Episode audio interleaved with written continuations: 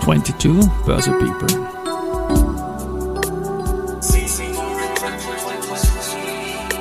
Are now in season 4.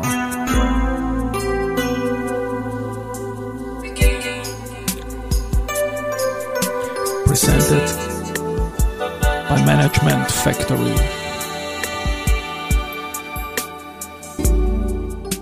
Ja, herzlich willkommen wieder zur Serie 22 Börse People und diese Season 4 der Werdegang und Personality Folgen ist presented by Management Factory.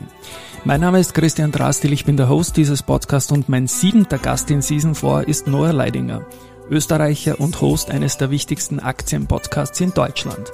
Ohne Aktien wird schwer aus dem Netzwerk von OMR, was sich sogar reimt. Servus und hallo bei mir im Studio Noah. Vielen Dank für die Einladung. Du, ich freue mich, dass du mal als Österreicher in Wien auch bist. Ja, sehr ich, gerne. Ich höre dich jeden Tag aus Hamburg, glaube ich. Genau, genau. Ohne Aktien wird schwer. Das Ding gibt's jetzt seit mehr als 500 Folgen. Äh, es ist ein Werdegang-Podcast, aber deswegen frage ich dich als 20-Jähriger, wie du in so jungen Jahren zu dieser Position gekommen bist. Und ich glaube, in, den, in der Schule ist es bei dir schon losgegangen, oder? Genau, genau. Ich bin in der Schule eher durch Zufall, ich glaube damals war ich elf oder zwölf, ähm, über YouTube tatsächlich zum Aktienthema gekommen.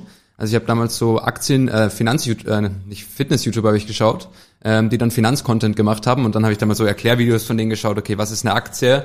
Ähm, und dann bin ich da relativ schnell reingestolpert, habe dann irgendwie auch Warren Buffett-Videos schnell gesehen und so. Ähm, und so hat sich diese Passion irgendwie von selbst entwickelt. Ähm, und ich habe dann auch relativ bald angefangen, in so Facebook-Gruppen irgendwie mitzudiskutieren und dann auch mal selbst Analysen zu schreiben. Habe dann relativ schnell für YouTuber irgendwie Skripte geschrieben auch, also Finanz-YouTuber. Ähm, und so hat sich das dann über die Zeit entwickelt. Dann hatte ich eine eigene Website mit eigenen Aktienanalysen.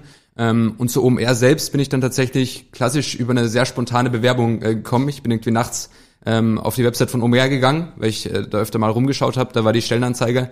Ähm, damals habe ich noch Zivildienst in Bulgarien gemacht, äh, wo das war. Und dann habe ich mich nachts einfach spontan beworben und so bin ich dann äh, zu OMR und zum, zum Podcast gekommen. Also ich habe jetzt den Mund ein bisschen offen gehabt. Du hast also als Zwölfjähriger irgendwie begonnen, hast als 15-Jähriger, habe ich nachgeschaut, die noahleidinger.com als eigene Homepage gemacht, hast dort veröffentlicht und dann Initiativbewerbung bei OMR sofort erfolgreich, nehme ich an. Ja, das war tatsächlich, also ich dachte ehrlicherweise, als ich die Bewerbung weggeschickt habe, wird sowieso nicht klappen, weil ja noch irgendwie kein Studium und sozusagen, aber ich dachte vielleicht mit den Arbeitsproben, die ich ja schon sehr viel hatte, weil ich irgendwie hunderte Aktienanalysen schon gemacht habe, die habe ich einfach alle mitgeschickt sozusagen. Ähm, und dann war OMR sehr flexibel in der Hinsicht und die fanden das irgendwie gut, dass da so ein, so ein junger Kerl ist, der sich irgendwie thematisch sehr gut auskennt mhm.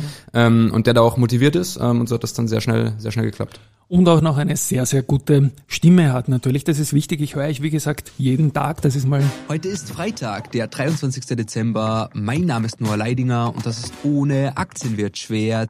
Es ist eine gute Folge heute gewesen, ein bisschen mit einem Rückblick auch. Also genau. ich habe jetzt den 23. eingespielt, sage heute dazu, weil wir uns hier einen Tag vor Weihnachten in Wien treffen. Die Folge wird am 28. gesendet. Also die Ist-Zeit, wenn ihr das hört, ist der 28. Und ja, ähm, mehr als 500 Folgen seit 2021 gibt's ohne Aktien wird schwer. Wie sehr warst du da von Anfang an eingebunden? Wie stark war das eigentlich deine Idee, dass das so heißt und dass man das so macht?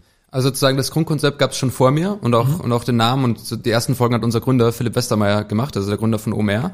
Ähm, und ich bin dann erst als Redakteur dazugekommen und habe für ihn sozusagen Analysen vorbereitet und das geschrieben, die er dann vorgelesen hat.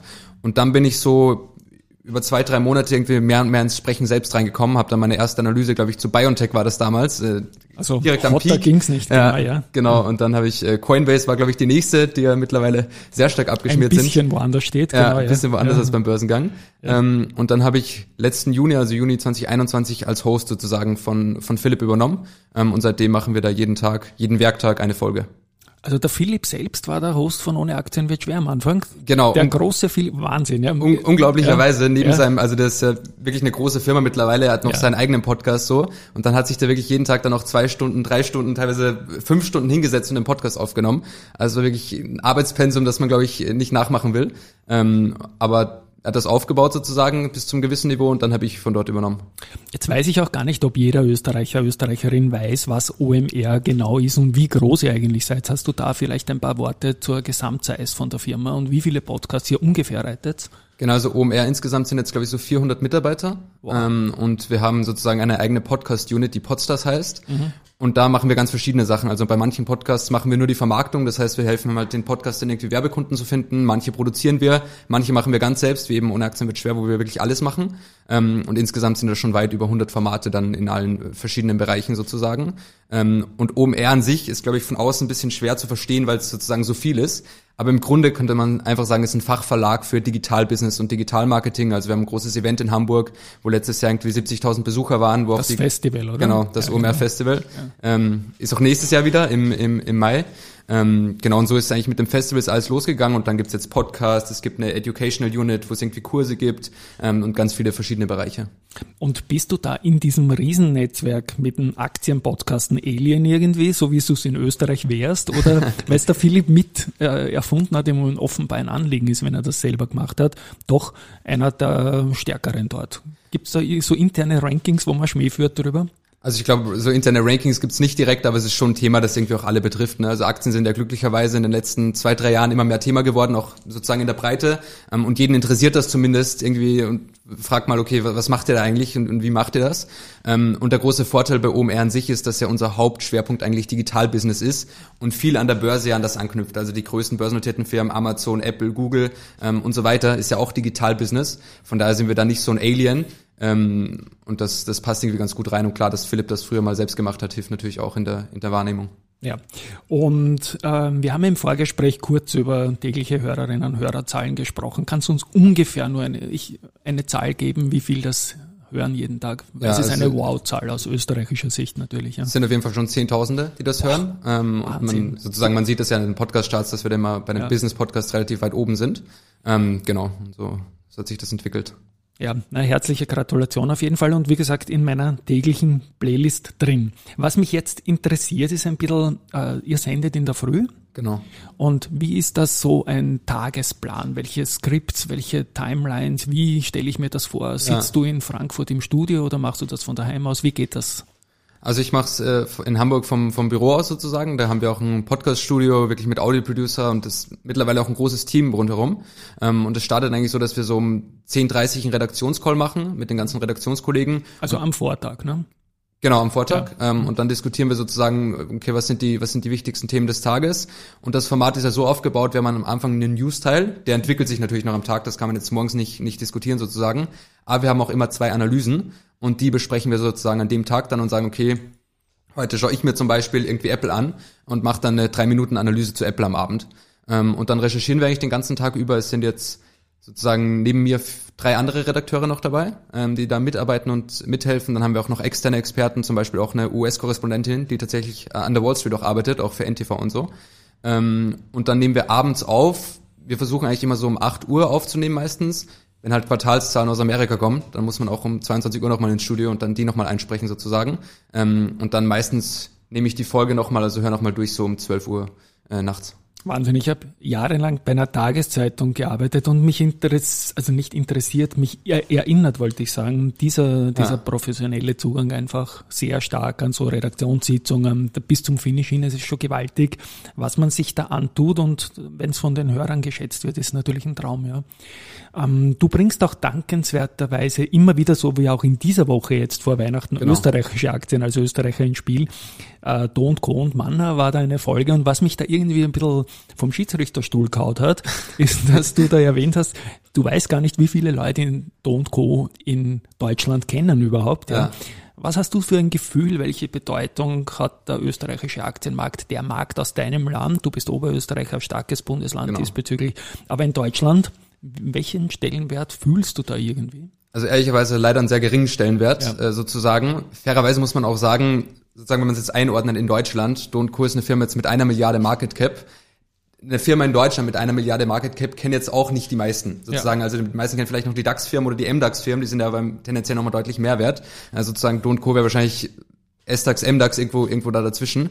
Ähm, und das, da ist es gar nicht so ungewöhnlich, dass man die Firmen nicht so sehr kennt. Also selbst wenn es irgendwie deutsche Unternehmen werden. Ähm, aber trotzdem ist mir wichtig, auch immer auf so kleinere Firmen auch hinzuweisen, ob die jetzt österreichisch sind oder auch ob die polnisch sind zum Beispiel. Ähm, weil ich einfach glaube, es ist wichtig, dass Aktien nicht abgestraft werden, weil sie jetzt aus einem gewissen Land kommen, sondern eigentlich sollen ja die, die besten Firmen sozusagen auch fair bewertet werden. Und ich glaube, da kann man schon einen Beitrag leisten. Und ich glaube, da gehört Do Co. auf jeden Fall dazu.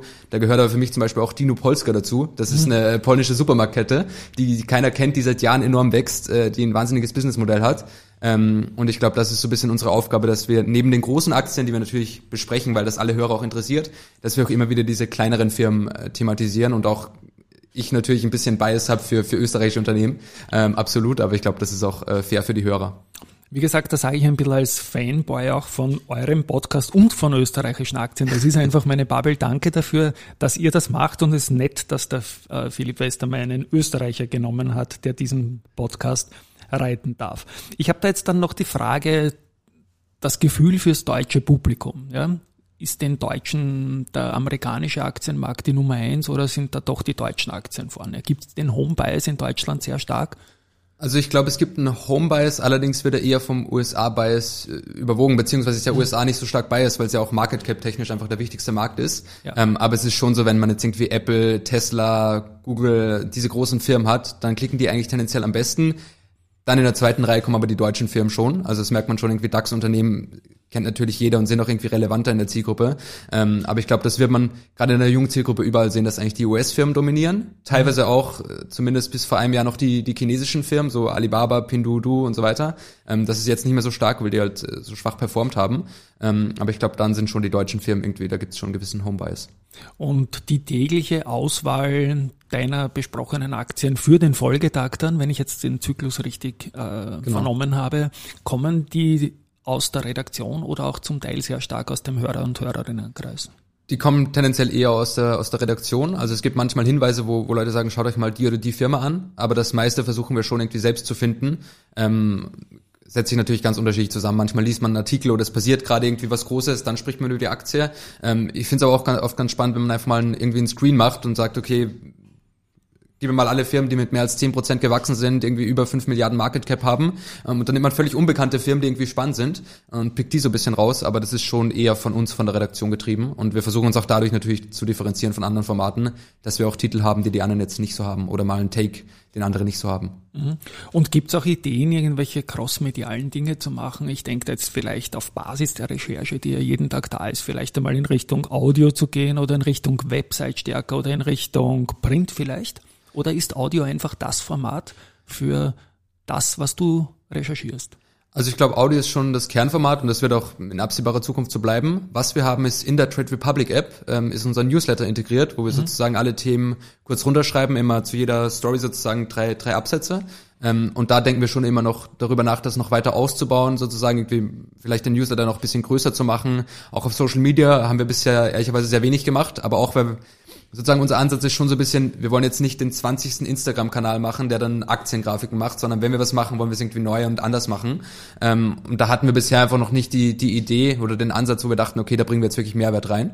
Ähm, aber ich glaube, das sind sicher Themen, die wir noch ausbauen werden. Auch natürlich eventtechnisch, ob man mal sagt, okay, man macht Live-Events in Unis, zeigt mal in Live vor, okay, wie man analysiert man eigentlich eine Aktie, wie geht man daran? Ähm, solche Themen, da denken wir sicher drüber nach und da gibt's noch, noch viel Potenzial. Und wirst du beim OMR-Festival in sechs Monaten auch eine Rolle spielen mit deinem Produkt? Ich hoffe, dass wir wieder ein paar Bühnenslots ja. kriegen. Ähm, also das hatten wir letztes Jahr, dass wir irgendwie so ein paar Live, ich glaube drei, vier Live-Diskussionen hatten, dann auch mit Experten, mit einem CEO von, von About You, dem äh, großen Fashion-Online-Händler.